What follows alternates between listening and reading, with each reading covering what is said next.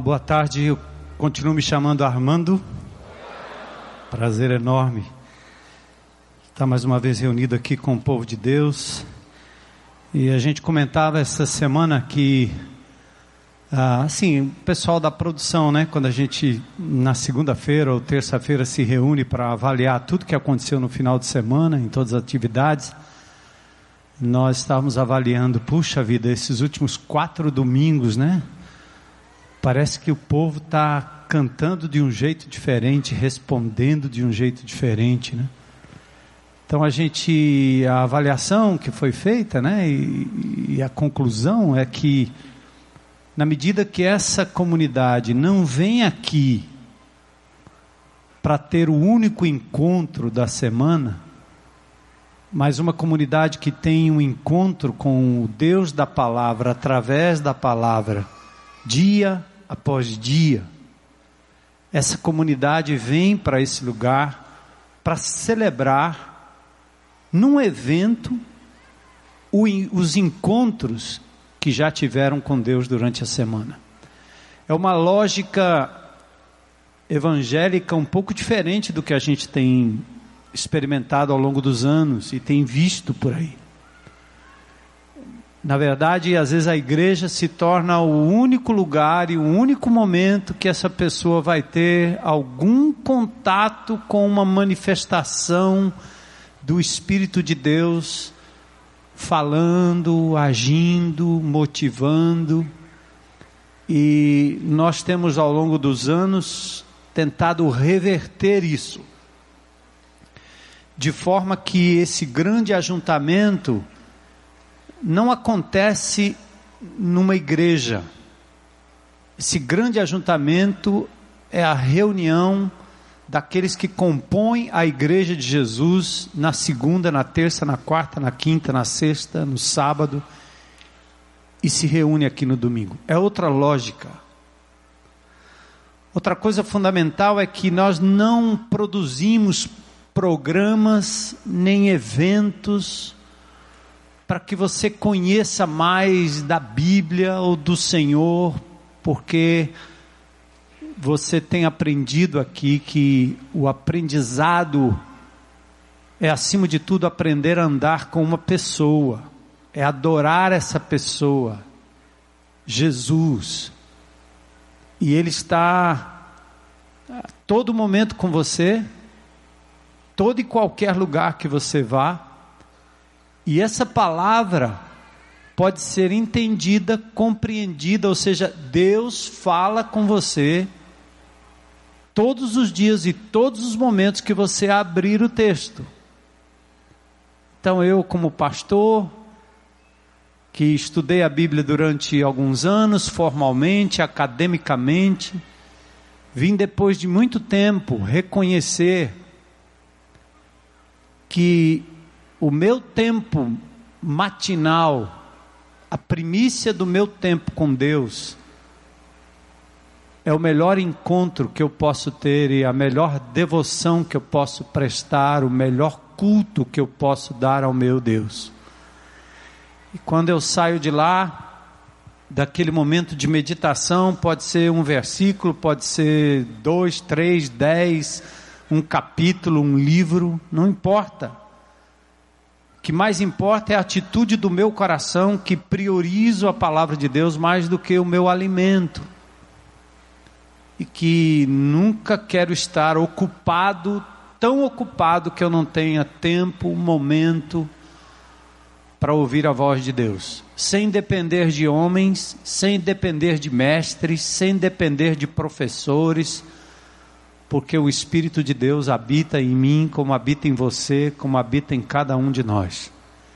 E essa igreja, ao longo dos anos, tem tentado também retirar dos das pessoas que lideram a igreja, pastores, diaconia, diaconia que trabalha de tempo integral, nós temos tentado tirar destes personagens a mediação de qualquer coisa que possa levar você ou qualquer pessoa à presença de Deus.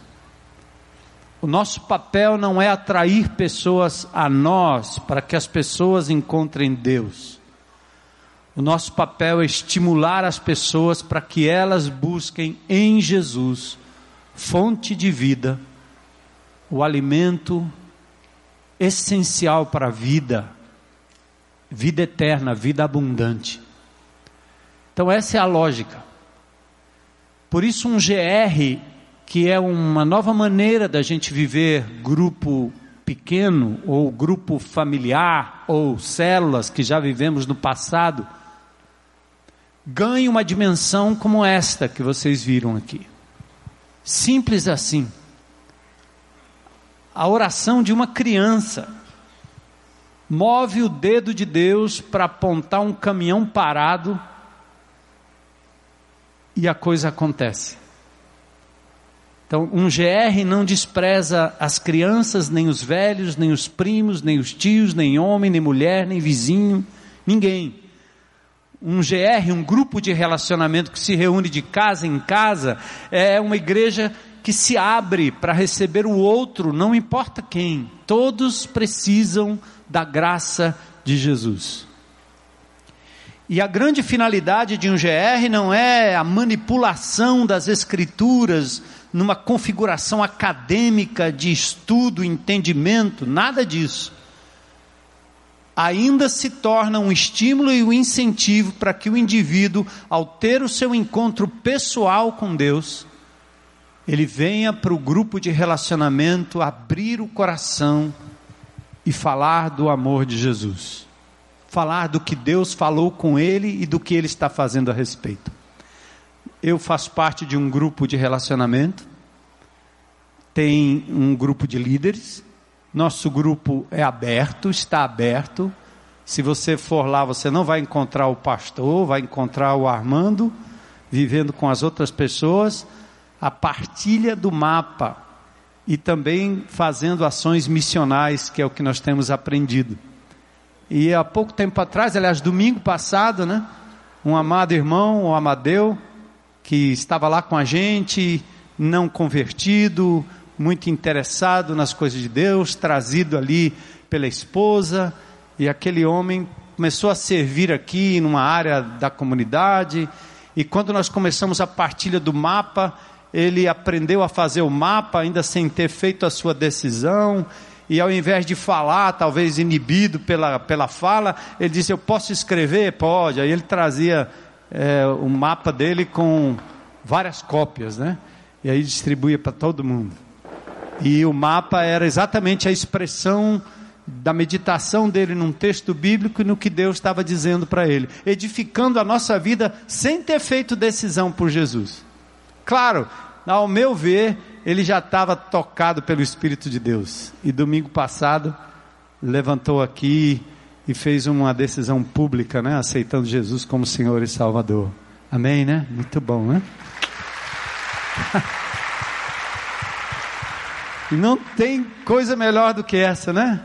A gente poder produzir filhos para a glória de Deus. Vocês lembram que outro dia eu disse, né?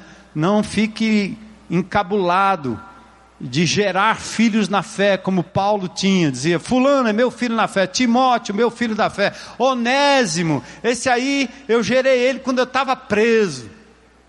Então hoje a gente só tem um ou dois filhos porque não dá para pagar a conta, né? não dá para pagar a escola. Lembra que eu disse aqui?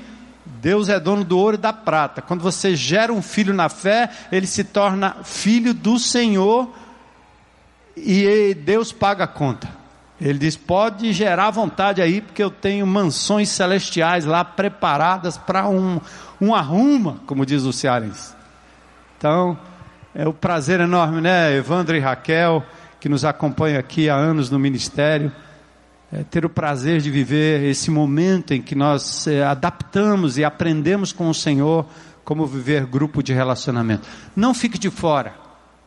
Não fique de fora. Se você por acaso já participou de um grupo, está desconsolado, não deu certo, foi confuso, começa outro.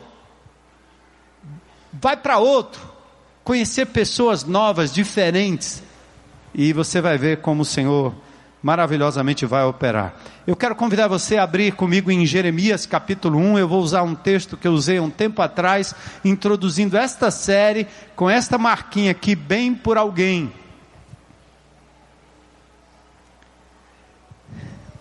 Eu quero registrar aqui também a, a nota de pesar e alegria, né, no certo sentido, com o falecimento do Dr. Russell Shedd, é, grande amigo que nos acompanha desde 1980 e alguma coisa. Aliás, eu conhecia ele já na época de seminário lá em São Paulo. É um, um homem de Deus. Eu, a, minha, minha, na minha cabeça está assim. Eu acho que o céu recebe mais um apóstolo que aqui na terra nunca quis nenhum título. Era só o Dr. Shed, era só o Shed, era o Shed, o Shed, um homem piedoso, um homem de Deus, um homem que viveu e deu a sua vida em prol do Evangelho. Né? Ele foi voz, apenas voz, para falar e introduzir Jesus na vida de várias pessoas. Então, Jeremias capítulo 1, vamos ficar em pé para a gente fazer a leitura dos versos 1 ao verso 10. Aliás, essa semana eu conheci uma outra figura, né? Lembra que eu falei na semana passada que eu conheci a Laila? Que disse que eu era aquele homem que dizia: Oi, meu nome é Armando, né? Continua me chamando Armando. Ela disse: Prega para mim, né, menina. Aí eu fui para uma mudança de faixa do meu neto lá no karatê, né? E aí cheguei lá e conheci um outro rapaz e a mãe dele veio dizer para mim, pastor, esse menino, qual a idade dele? Ele disse, tem 10 anos. Ele disse, e o nome dele? Ele ia se chamar um outro nome. Aí a mãe parece que veio de uma outra cidade, veio de outra cidade para participar de um dos encontros de pastores e me ouviu pregando é, aquela mensagem do João, simplesmente João, né? E João, João não tinha título, João tinha certeza de quem ele não era, e João viveu para ser simplesmente voz que clama no deserto, né? Aí ela disse, depois que eu ouvi aquela palestra no EPL, eu resolvi, nós resolvemos, eu e meu marido, que o menino ia se chamar João, em homenagem à aquela pregação de simplesmente João. Aí eu dei um abraço, eu disse, não acredito que uma mensagem virou um nome de um rapaz, né? Aí eu dei um abraço nele, o João, simplesmente João, né? É isso que nós somos. Eu acho que o doutor Shed, por exemplo, quando eu me lembro aqui, era isso, era o Shed. A gente diz doutor é, por respeito, obviamente que ele tem títulos e tinha, mas é muito mais pelo carinho e era um homem que realmente clamava e como voz no deserto proclamando a pessoa do Senhor Jesus Cristo. As palavras de Jeremias, chamado profeta chorão, filho de Ilquias, um dos sacerdotes de Anatote, no território de Benjamim. A palavra do Senhor veio a ele no décimo terceiro ano do reinado de Josias, um dos reis que fez uma reforma tremenda religiosa em Israel, mas não durou muito tempo.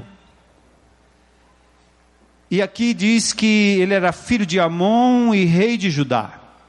E também durante o reinado de Jeoaquim, filho de Josias, rei de Judá, até o quinto mês do décimo primeiro ano de Zedequias, filho de Josias, rei de Judá, quando os habitantes de Jerusalém foram levados para o exílio.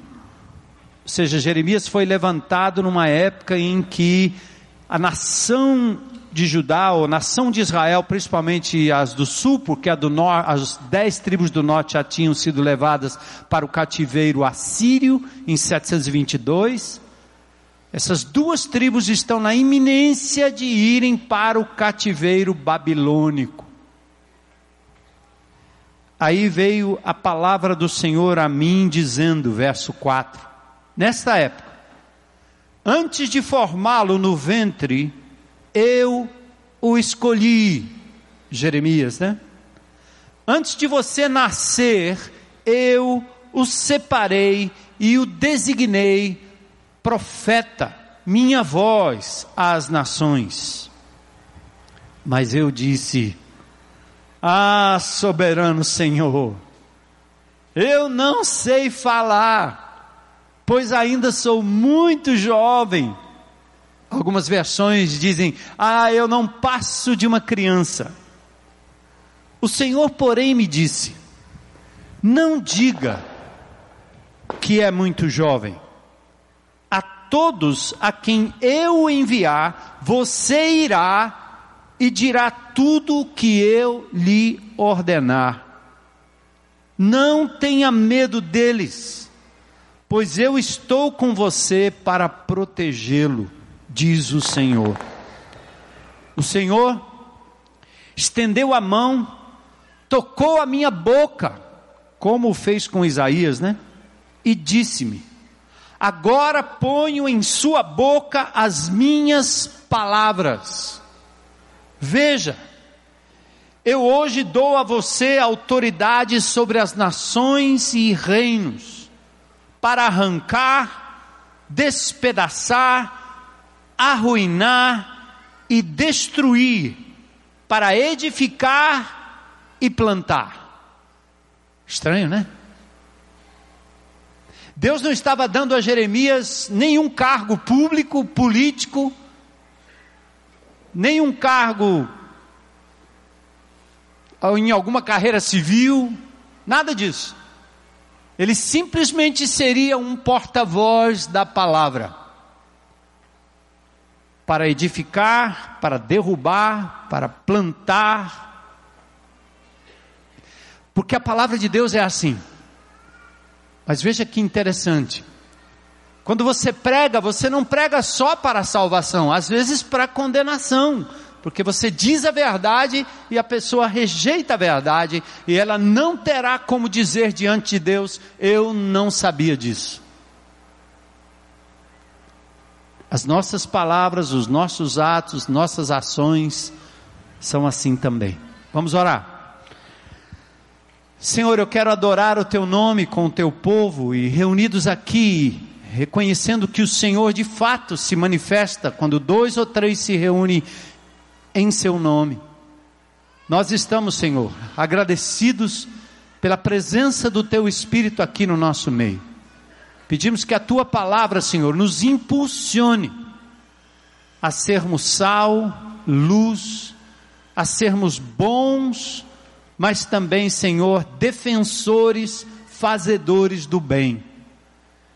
Temos como Jeremias, Senhor, mesma síndrome, achando e achamos que nós não podemos, não sabemos, não somos tão importantes, não temos capacidade, e ora, Senhor, achamos até que sabemos demais, mas não reconhecemos que tudo provém de Ti, Senhor. Então nós estamos aqui nesse mundo mal, nessa loucura que nós estamos vivendo nesse país, mas nós somos um exército privilegiado, uma nação privilegiada, um povo privilegiado, uma família privilegiada. Somos corpo de Cristo, sal da terra, luz do mundo. Então, Senhor, move-nos, envia-nos, Senhor mas antes limpa-nos, Senhor, faz-nos dispostos e disponíveis, e acima de tudo, Senhor, reconhecedores de que em nós não há forças, em nós não há poderio, em nós não há riquezas nem recursos, mas os nossos olhos estão postos em Ti, Senhor, e o Senhor há de nos enviar para fazer diferença nesta cidade, nesse país e neste mundo, nesta geração, para a glória do teu nome. Pois é em nome de Jesus que nós pedimos essas coisas agradecidos. Amém. Amém. Podem sentar.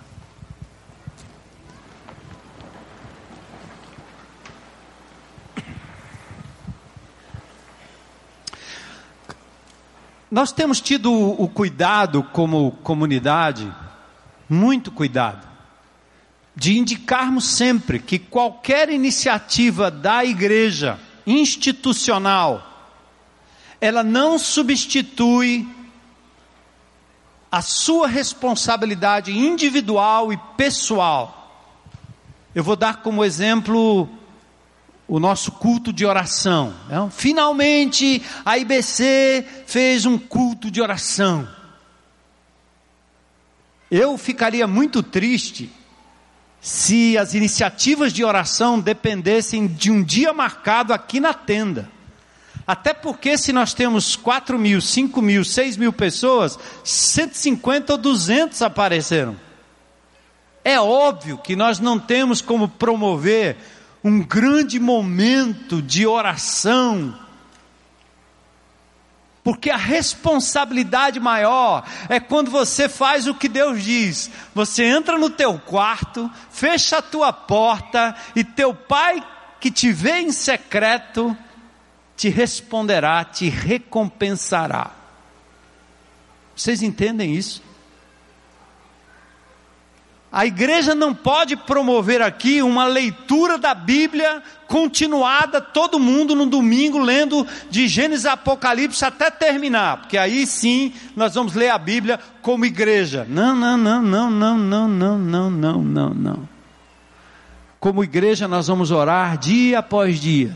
Acorda pela manhã, põe o teu joelho no chão e nós temos três, quatro mil pessoas orando nessa cidade bem cedinho, e o Senhor está respondendo, ouvindo. Você vira à noite em oração. Quantas vezes eu sou acordado duas horas da manhã e eu não tenho outro motivo, porque eu não tenho insônia. Quando isso acontece, eu não tenho outro motivo senão Deus está me chamando para orar. E eu vou vasculhar alguma motivação de oração, e naquela noite tem uma vigília. Eu só, se vocês quiserem me, me derem o número do telefone, eu acordo todo mundo. Para fazermos uma vigília. Só que não tem que ser necessariamente num local, entendem? A Igreja Batista Central de Fortaleza precisa entender essa lógica, porque é uma lógica de Jesus, é uma lógica do Novo Testamento. Quando nos reunimos, oramos mas a oração não é fruto de um único encontro. Se eu fizer uma ação conjunta, gente, agora nós vamos, como fizemos uma época atrás, os juntos. Agora nós vamos invadir esse bairro e vamos fazer aqui um mutirão de limpeza, como fizemos nos presídios.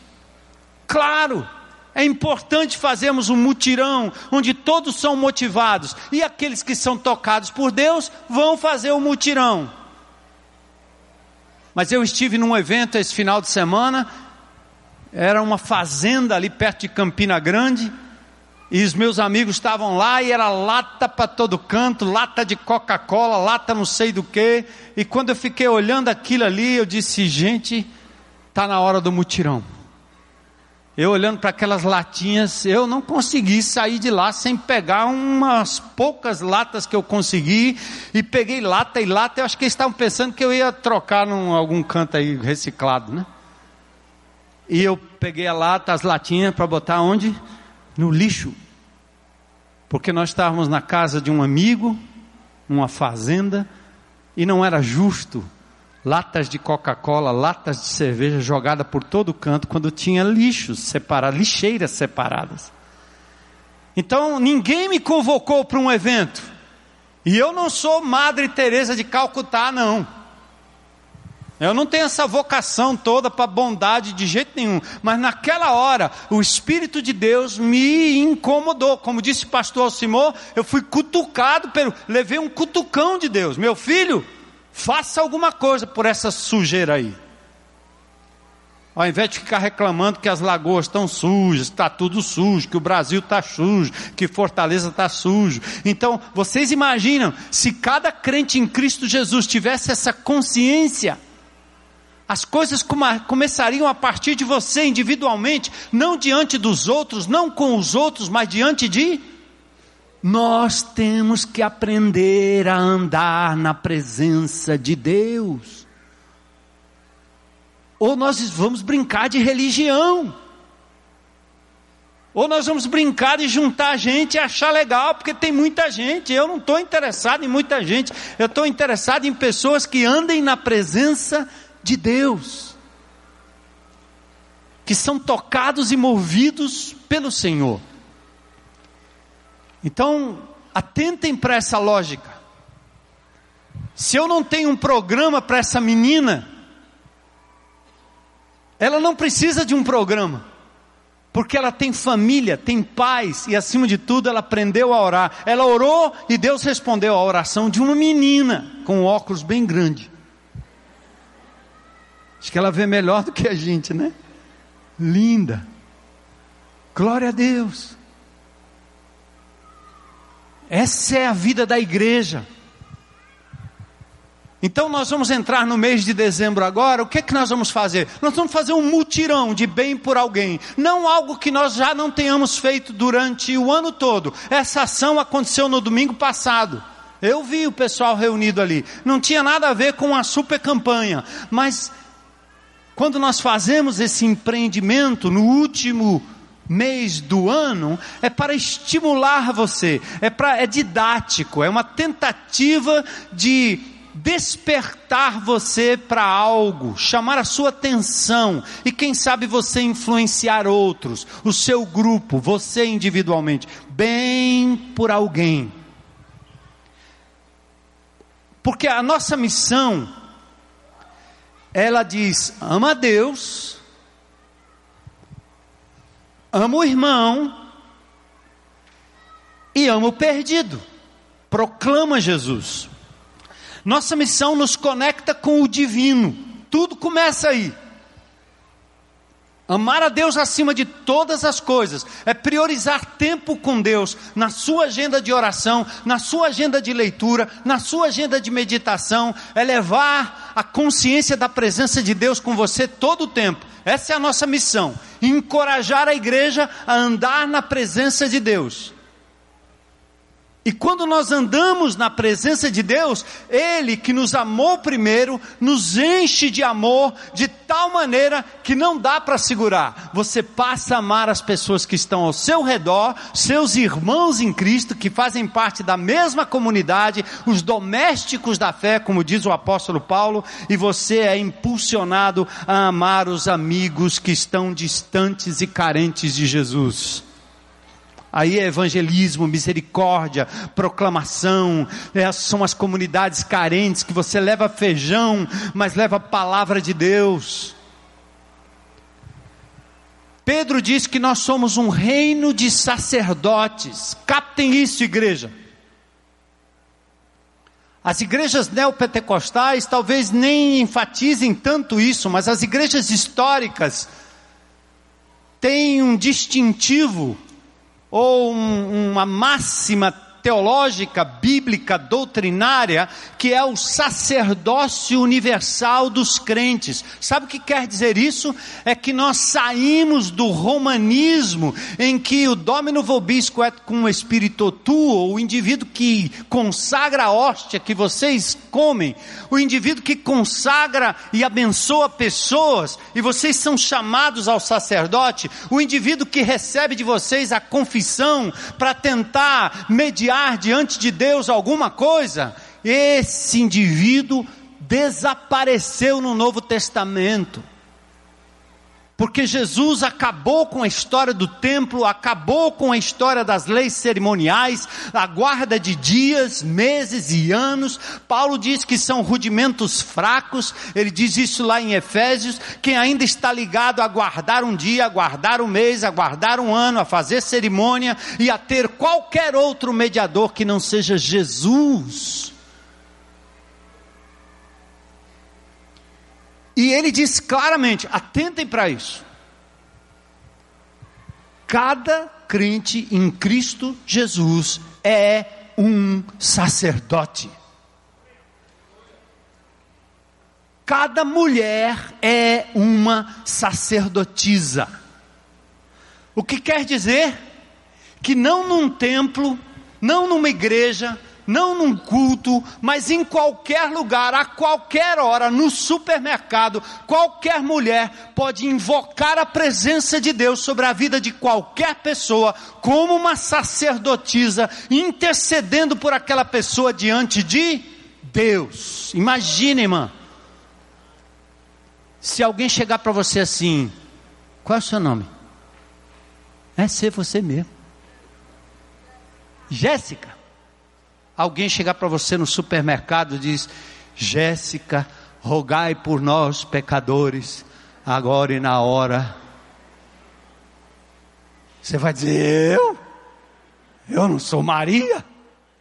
Maria nem pode interceder, porque ela está agora lá com os crentes em Cristo Jesus, já foi. Não tem como, não tem comunicação. Deus disse que a Jéssica tem que. Agora você é sacerdotisa. Então, quando você passa e vê o caixa do supermercado angustiado, Deus está dizendo: não chame o pastor, não chame a pastriz, não chame a pastora, não chame a profetisa, é você, Jéssica. Entende? Sabe por que, que os pastores não gostam de dar esse status? Porque à medida que você dá o status para o povo, a gente vai ficando pequeno e dispensável. Para que pastor, meu? Não, alguém perguntou assim: Ei, pastor, dá para você fazer o casamento? Disse, não dá, não, não vou estar tá aí não. E aí, como é que vai ser? Eu disse, como assim? Você não vai casar? Quem é o seu líder? Pega um irmão em Cristo Jesus e sob a bênção da liderança, ele faz seu casamento aí, meu irmão. Ele invoca as bênçãos de Deus. Está pensando que eu sou o cara? Não.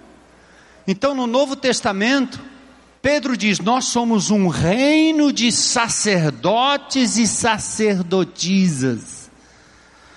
Vocês já me ouviram falar aqui sobre isso? Que essa coisa de sindicato, que é uma praga na nossa atual conjuntura, porque todo mundo é obrigado a fazer a contribuição sindical, e há os sindicatos bons, mas há também aqueles que se aproveitam do dinheiro público, principalmente. O sindicato dos pastores inventaram essa história de que o ungido é o cara que está atrás daquele púlpito lá. E ainda tem aquele versículo que diz: Não toqueis nos meus ungidos.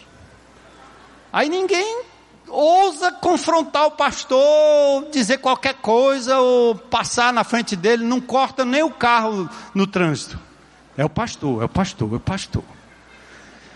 E a Bíblia diz em 1 João 2,20: Todos vocês são ungidos do Senhor, todos vocês têm o Espírito Santo de Deus. É. Eu estou dizendo isso faz 30 anos, nessa comunidade. Vocês têm a unção, não corram atrás de alguém que vem na cidade como se fosse o grande milagreiro. Não façam isso. É uma afronta ao Deus soberano todo-poderoso. Porque não há milagre que um homem possa fazer num culto público que você não possa fazer tendo o Espírito Santo de Deus. Ouviu, igreja? Amém? Amém. É. Aí eu me lembro do meu xará Armando Filho, né? Ele está em você, o Espírito Santo se move em você, até com gemidos inexprimíveis.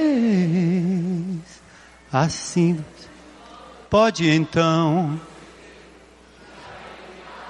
importante em você, por isso exalte ao Senhor. Você tem valor, o Espírito Santo se move em você. Você tem valor.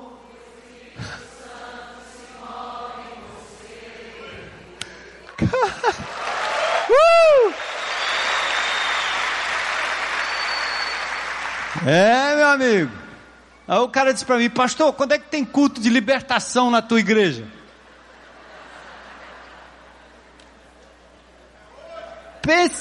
É hoje, é toda hora que nós nos reunimos em nome de Jesus. É lá na comunidade, é quando o GR se reúne, é quando você vai para o quarto de oração e intercede dentro da sua casa, dentro da sua vizinhança, dentro da sua, do seu estado, do seu condomínio. Ali é a libertação. E não um ambiente preparado para tornar as pessoas reféns de um homem, reféns de uma pessoa, de uma profetisa ou de alguém, como se tivéssemos que andar milhas para encontrar num buraco, numa favela, alguém que vai lhe dar algo melhor do que o Espírito Santo de Deus pode lhe dar, onde você estiver. O que falta é fé. Você anda com uma dinamite, uma bomba atômica espiritual carregando nas mãos e vai atrás de alguém que tem um traque. Não. Libera o povo, deixa o meu povo ir, Faraó. Porque nós, pastores, nós queremos isso. Porque senão perde o emprego. Senão a gente não tem mais o que fazer.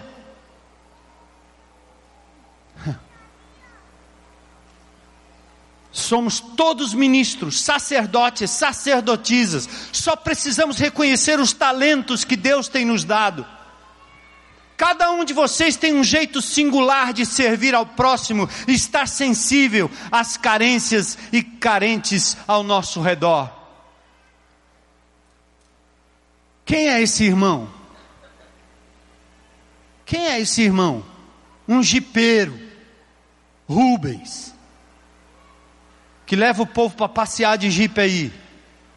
Pega no microfone aqui na frente, o Espírito de Deus toca, ele chora. Hein? Quem é esse cara aí? Servo de Deus, sacerdote do Senhor, tocado por Deus, ungido de Deus, profeta de Deus, apóstolo de Deus, sem carregar títulos. Quem é esse homem aqui? Quem é essa família? Queridos, preste atenção aqui, uma lógica importante para lhe impulsionar e te dar uma motivação, porque nós estamos aqui para isso. Eu estou aqui para isso, para estimular vocês a irem, fazerem a obra de Deus, terem um encontro com Deus lá fora. Ele está te esperando lá, ele está aqui agora, mas ele diz lá, é lá que eu quero te encontrar também. Então, se eu devo amar o próximo, presta atenção, amar a Deus sobre todas as coisas, amar o próximo, proclamar Jesus. Claro que amar o próximo é o próximo que é irmão e o próximo que não é crente em Cristo Jesus. Então presta atenção: se Deus me amou, me mandou amar ao próximo, a pergunta não é quem é o meu próximo, pastor.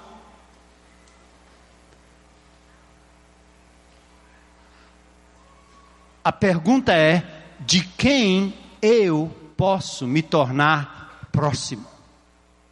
Entendem? Confuso? Explico de novo? Está saindo fumaça da cabeça de vocês. De novo. Aquele jovem perguntou exatamente isso. É, então, se eu tenho que amar o próximo, quem são meus próximos? Para alguns crentes em Cristo Jesus, os próximos deles, sabe quem são? O filho, a filha, o tio, o pai, a mãe. Tenho que amar, eu amo. Pronto. Ele faz uma rodinha, um clubinho, os amiguinhos, e eles são os próximos, tá certo? Os próximos não são os que estão perto, próximos, que fazem parte do clã, da família. A parábola do samaritano nos ensina outra coisa.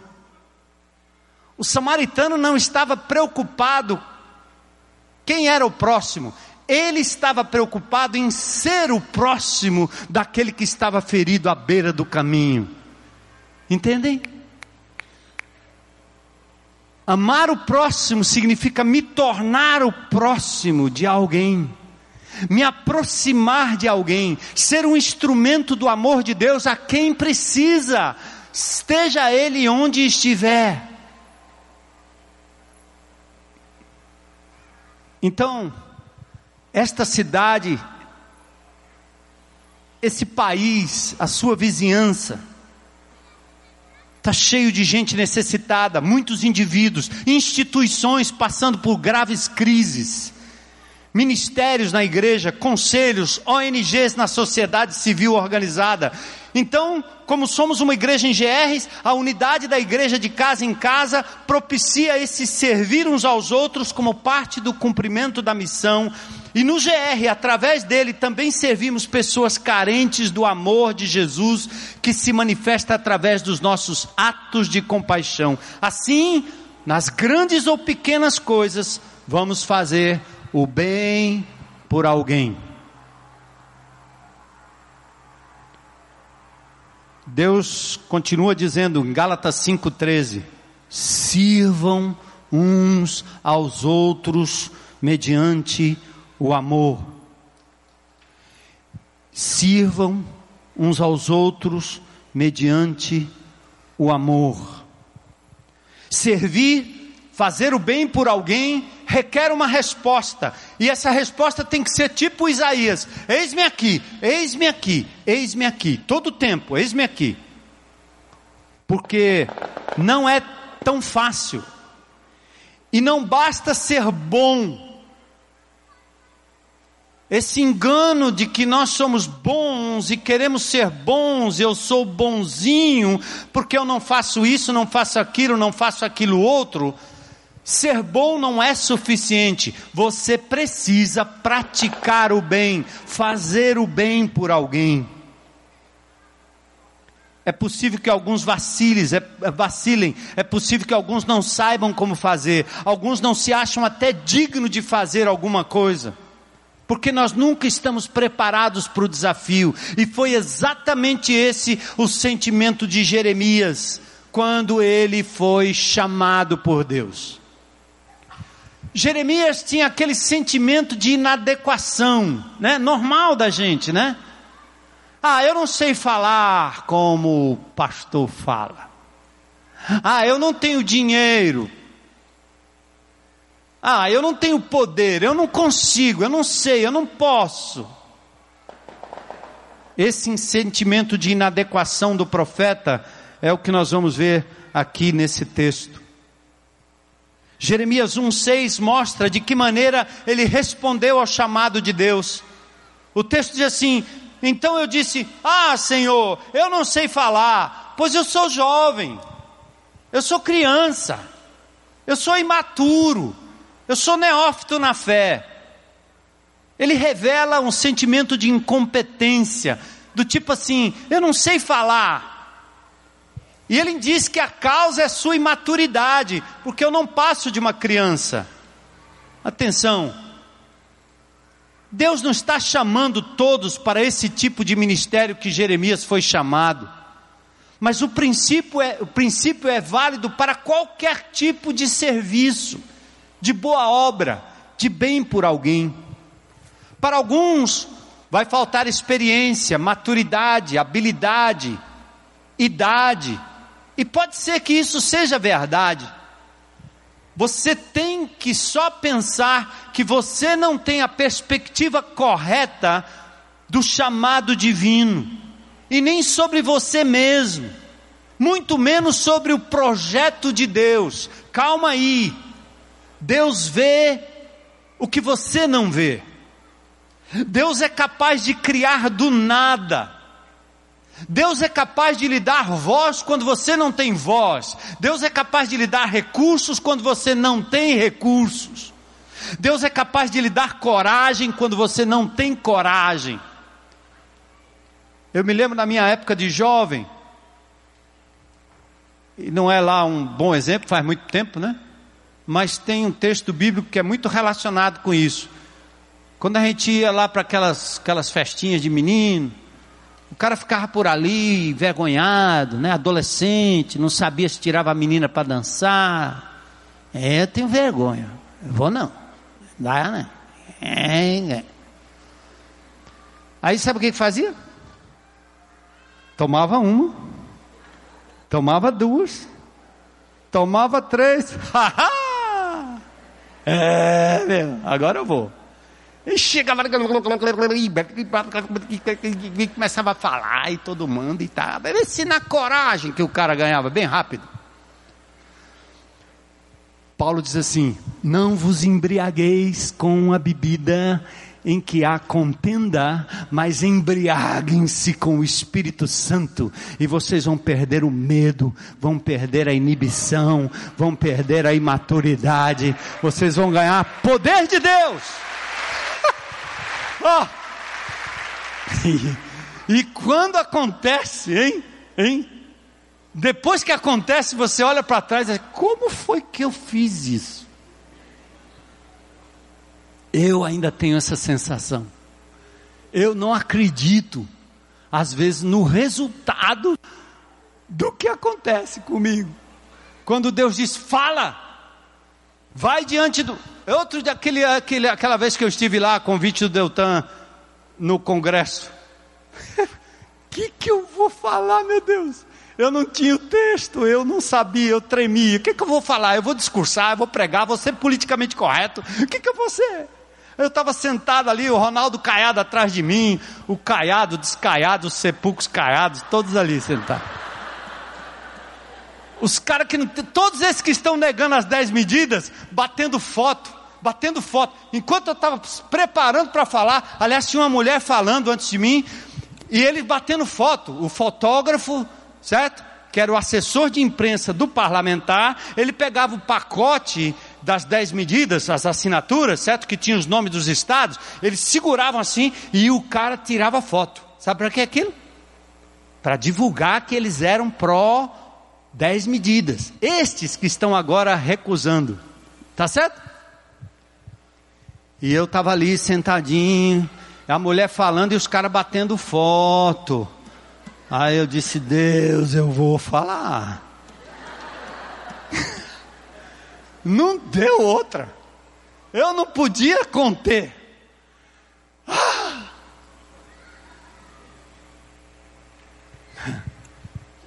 Denunciei na hora. Falei na hora dessa hipocrisia aqui, ó. Tirar foto aqui? Não. Então foi assim, Deus usou. Quando eu terminei, que completou tudo, disse, meu Deus, o que, que eu falei mesmo? Senhor. Então não tema, não temas, não temas. O Senhor vai usar Deus faz com que Jeremias compreenda que sua limitação não deve impedir o seu engajamento. Não deixe o diabo colocar na tua cabeça que você não é capaz, que você não pode, que não vai dar certo, que vão se desagradar do que você vai fazer ou falar, se você o fizer em nome do Senhor. Deus disse para Jeremias: não diga que você é um jovem ou uma criança ou um inexperiente. Está aí o texto, ó. O Senhor, porém, me disse: o quê? Não diga que é muito jovem. Não use a sua juventude, a sua inexperiência, o seu anonimato, sua inatividade, seu analfabetismo, seja o que for, como desculpa para você ficar de fora da obra que Deus está fazendo ao seu redor. Você, presta atenção, você é um portador de milagres.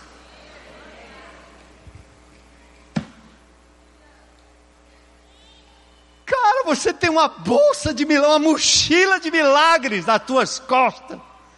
Deus encheu a tua mochila de milagres, e você está olhando e dizendo: Eu não consigo, eu não vou, e o povo morrendo, precisando do milagre, e o milagre vai ser feito através de você. Jeremias estava batendo fofo. Deus disse: Não diga isso, não diga isso. Quais seriam suas limitações? Quais seriam suas desculpas para servir os de dentro e os de fora? Como você se vê? Você se vê mudando a história de pessoas e de coisas ao seu redor ou não? Deus dá três razões pelas quais Jeremias e nós deveríamos estar animados e não acovardados para servir ao Senhor. Três. A soberania de Deus é soberano, saiba disso, confia. Deus tem toda a autoridade, confia. E Deus tem toda a provisão para nós.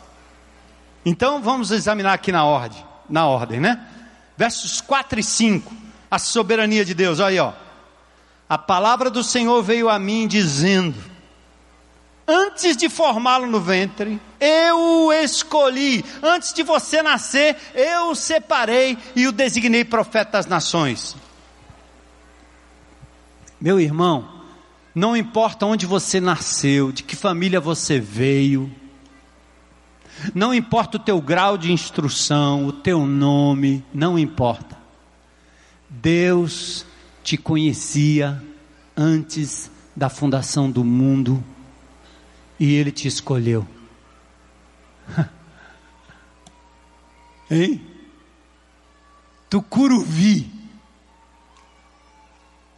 1953, nasceu de parto normal, em cima da cama de uma baiana, prima de um sergipano que não era para dar certo, casar primo com primo. E eu nasci ali, no bairro de Tucuruvi, num bairro distante, rua de terra, casinha pequena, simples. E eu já me vi diante de poderosos Deus tinha o meu nome escrito antes da fundação do mundo. Deus tinha o seu nome. Ele tinha te separado. Pense nisso. É. O primeiro ponto do argumento está baseado no fato de que a vida de Jeremias está fincada no imutável e soberano propósito de Deus. Os propósitos de Deus são eternos. Não pense que isso aqui é um chamado do pastor, é um capricho do pastor que agora fica falando no mapa, no GR, e você fica brigando comigo. Ah, eu, aquele pastor, vem ele de novo falando aquele negócio do mapa. É o mapa, é toda hora é o mapa, é o mapa, é o GR, é o GR. Não vou não.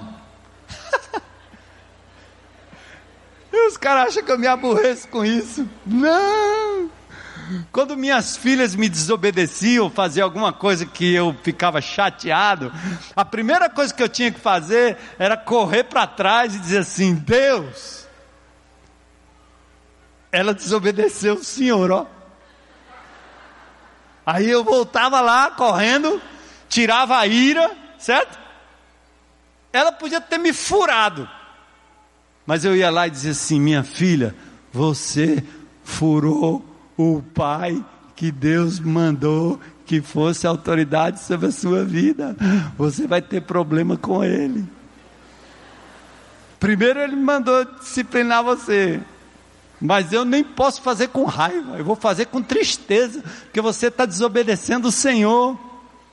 É a mesma coisa que eu vejo alguns crentes em Cristo Jesus achando que eles estão brigando com o pastor, brigando com a igreja, seja essa, seja qualquer outra. Que loucura! Atentem que tudo aquilo que está sendo pedido, formatado e às vezes desenhado didaticamente para você fazer, com a metodologia, com um livretinho, com um mapinha, é uma forma didática de lhe ajudar a cumprir aquilo que Deus já determinou há dois mil anos atrás. Ame ao Senhor e ame o próximo. Primeiro, Deus os escolheu, aliás, essa soberania de Deus vem de quatro atos. Primeiro, Deus o escolheu antes dele nascer, está aí. Segundo, Deus o consagrou, eu o separei.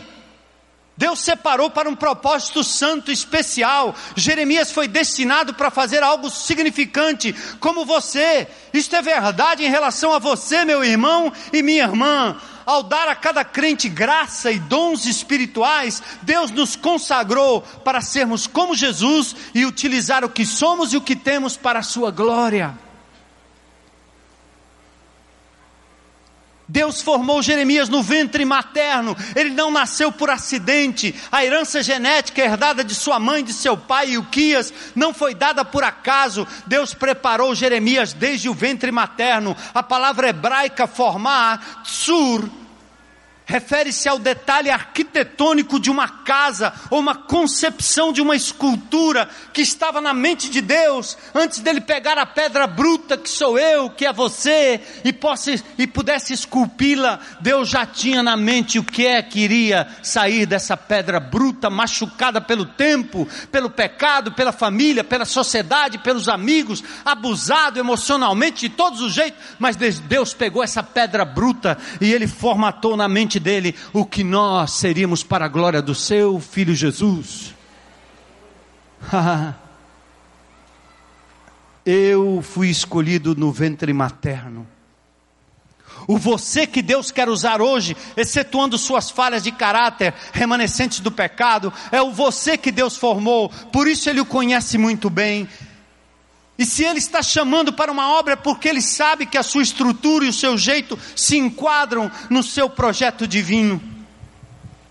Deus apontou Jeremias para ser um profeta. Eu te constituí sobre as nações. Este foi o propósito do nascimento de Jeremias, seu destino. E todos nós temos um.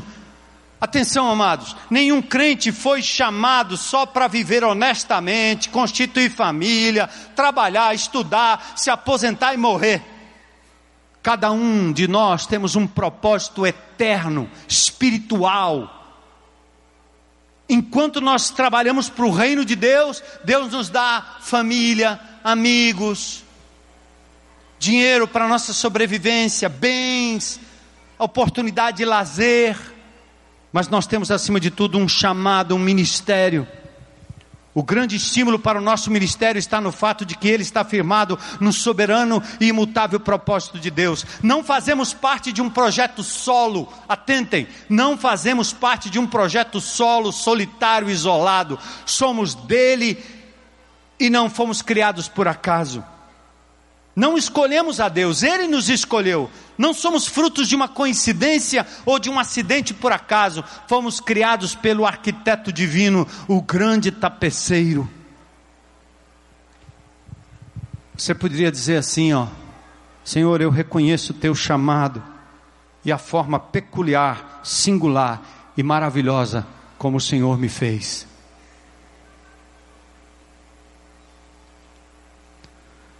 Outra coisa, a primeira é a soberania de Deus, né? Três, a outra autoridade de Deus respalda o falar e o fazer.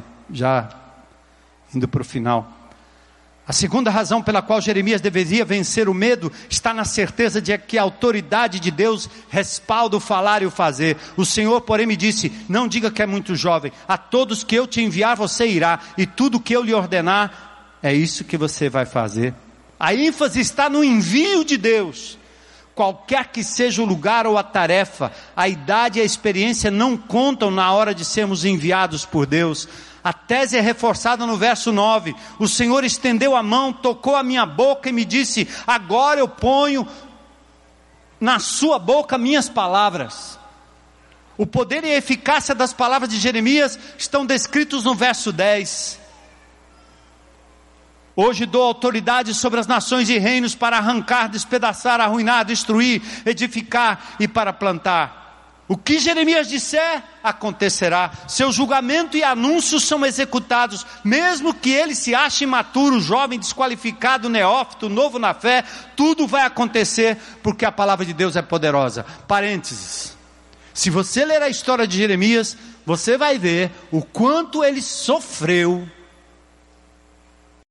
por estar ao lado de Deus, falar o que Deus mandou, não o que era politicamente correto.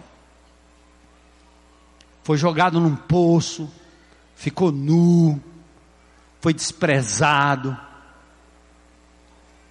Os caras queriam ver qualquer coisa, menos Jeremias. Tem profeta que tem aquele cara, mas ele só diz o contrário do que a gente quer. O povo queria ouvir outra coisa. Não, Deus vai dar o livramento. Não, a Babilônia está debaixo dos nossos pés. Não, profetiza que vai acontecer para Jeremias. Aí vinham os profetas lá e diziam o que o povo queria. Enchia a igreja. Oh, não, a Babilônia. Não, Nabucodonosor, ele não é maior que o nosso Deus. Você não tem fé.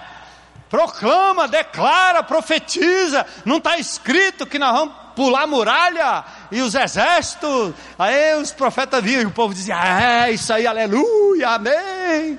E o pobre desgraçado do Jeremias lá num canto, sentado, dizendo: Vocês, a Babilônia vai destruir a cidade. É melhor vocês fazerem a mala e irem com eles para o cativeiro. Esse profeta está doido, está dizendo que vou, nós vamos sofrer no cativeiro, perder a nossa. É, aí Jeremias dizia assim: a razão é que o Deus soberano vai usar o ímpio para punir os pecados de vocês. Arrumem as malas. Vocês precisam ir para o cativeiro babilônico. O inimigo vai dar guarida a vocês lá durante um tempo, porque é o tempo de sofrimento e de paga por tudo que vocês fizeram errado e errado ao abandonarem a lei de Deus. Manda matar esse profeta, dá um tapa na cara dele. Não quero ouvir esse cara. Então fique firme aí, tá certo? Porque se você começar a pregar aquilo que não é politicamente correto, se você começar a fazer aquilo que não é politicamente correto, você vai sofrer perseguição, como Jeremias sofreu. Como isso se aplica a nós? À medida que somos guiados por Deus no caminho do servir, à medida que nossas palavras se conformam com o que a Bíblia ensina, podemos dizer com Jeremias: não estamos aqui por nós mesmos, não falamos na autoridade do nosso nome, mas falamos na autoridade daquele que nos enviou. Falamos e fazemos segundo a palavra e o seu chamado e a sua provisão. Sinto-me fraco, pequeno pela imaturidade, juventude ou inexperiente, mas sou encorajado pela missão, e por isso não falo de mim mesmo, mas falo daquele que tem todo o poder poder. E por último, Deus é o Deus da provisão.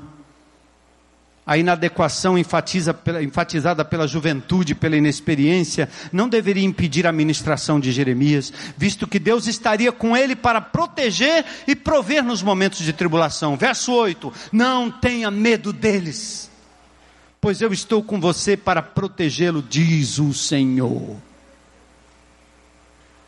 Você lembra que na semana passada, acho que foi na semana passada que eu falei das duas creches? A prefeitura tomou uma. É. Não mais. Exatamente a creche que os GRs vão lá, na propriedade da prefeitura, limpam, pintam, fazem os móveis, fazem as coisas a prefeitura fez, não, não chega, tá, tá falando demais. Uhum. Aí eu mandei um recado. Pode mudar de dono, pode acontecer o que acontecer, porque tudo que nós fizemos naquela creche lá, nós fizemos para o Senhor e vamos continuar fazendo para a glória de Deus. Ah! Mas eu não posso me calar diante da injustiça que afeta crianças e adolescentes desse bairro que não tem vez e nem voz. Eu tenho. Não só que Deus me deu, mas eu tenho plano de saúde. Eu posso ir no dentista. Eu tenho que pagar um médico particular se não tiver. Eu tenho amigos que me atendem a qualquer hora. Mas e as crianças? O que, é que vai acontecer com essa creche? o que acontece em quase todo lugar. Qual a explicação? Nenhuma até agora. Mas Deus diz assim, ó: não tenha medo deles pois eu estou com você para protegê-lo, diz o Senhor. Gente, isso basta, não? Então não tenha medo, não. Lá na escola, não tenha medo. Não tenha medo na faculdade, não tenha medo na escola, não tenha medo na vizinhança de proclamar o amor de Jesus. O grande obstáculo enfrentado pelos jovens inexperientes é o medo da rejeição e da oposição. Todo tipo de pensamento pode ocorrer, como pensamos quando pensamos que as pessoas vão reagir ao nosso ministério. Pessoas vão discordar, vão ficar ofendidas, vão criticar, vão abandonar o barco. O medo se torna o grande obstáculo para o ministério do bem. Mas aí Deus não tenha medo deles. A presença e a aprovação de Deus valem mais do que os aplausos dos homens. Amém? Deus está dizendo que vai nos livrar, vai vindicar a nossa causa. Pode subir aqui o pessoal do louvor, preservar o nosso direito, cuidar da nossa integridade, além da Sua presença constante conosco. Temos uma promessa de vitória, somos mais do que vencedores. Ele diz: Seja a vossa vida sem avareza, contentai-vos com as coisas que tendes, porque Ele tem dito: De maneira alguma te deixarei, nunca jamais te abandonarei. Podemos, pois, dizer com confiança: O Senhor é meu ajudador e não temerei. O que me podem fazer os homens? Se Deus é por nós, se Deus é por nós, uh, Jesus. Então vamos lá, amados. Deus está nos convocando para sermos agentes do bem. Amém? Bem por alguém. Pensa, em nome de Jesus eu vou fazer. Em nome de Jesus eu vou ajudar. Esse Deus que supre e transforma as vidas ao redor. Não vamos nos acomodar e nem vamos nos esconder atrás de desculpas de maturidade, de imaturidade, inexperiência, desconhecimento, juventude, multidão, anonimato ou qualquer outra limitação. Por quê? Nossa vida está firmada na soberana vocação de Deus. Amém? Fomos escolhidos e consagrados antes de sermos criados. Estamos debaixo da autoridade divina e não na nossa autoridade. Deus mesmo estará conosco para nos livrar do mal e nos guardar nos momentos de tribulação. Somos um reino de sacerdotes, uma raça eleita e todos fomos chamados para servir. Fazer o bem por alguém Sabe qual é a resposta? Eu vou dar a minha. Eis-me aqui, Senhor. Qual é a sua? De novo? Eis-nos aqui, Senhor, como igreja, remanescente, nessa pátria que apodrece nas mãos de políticos corruptos, indivíduos que legislam em causa própria que tristeza. Há pessoas hoje até no setor público lutando pelos seus próprios direitos, mas não são capazes de olhar o que está acontecendo nos bairros, nas favelas, nos corredores dos hospitais. É hora da gente se unir como povo de Deus, como nação. Os homens que estão buscando fazer o bem, estão sendo fustigados, perseguidos, boicotados. Dentre eles, um homem de Deus, Dr. Deltan Dallagnol. Mas nós vamos continuar orando, amém? Vamos continuar intercedendo, amém? Este homem está fazendo bem por alguém, é mais do que um alguém, não é não? Muita gente. E nós vamos nos juntar. E vamos nos juntar catando a latinha no chão curando uma ferida de um menino abandonado, visitando alguém em necessidade. Vamos curvar nossa cabeça em oração num minuto. O que, te, o que Deus falou com você hoje? O que, que mais marcou nesta palavra hoje à noite? Que, é que você pretende fazer a respeito? Talvez a sua oração hoje seja só: eis-me aqui, Senhor, eu quero estar sensível. Reconheço que eu sou limitado, limitada, mas eu reconheço tua presença, teu poder, tua autoridade, tua provisão.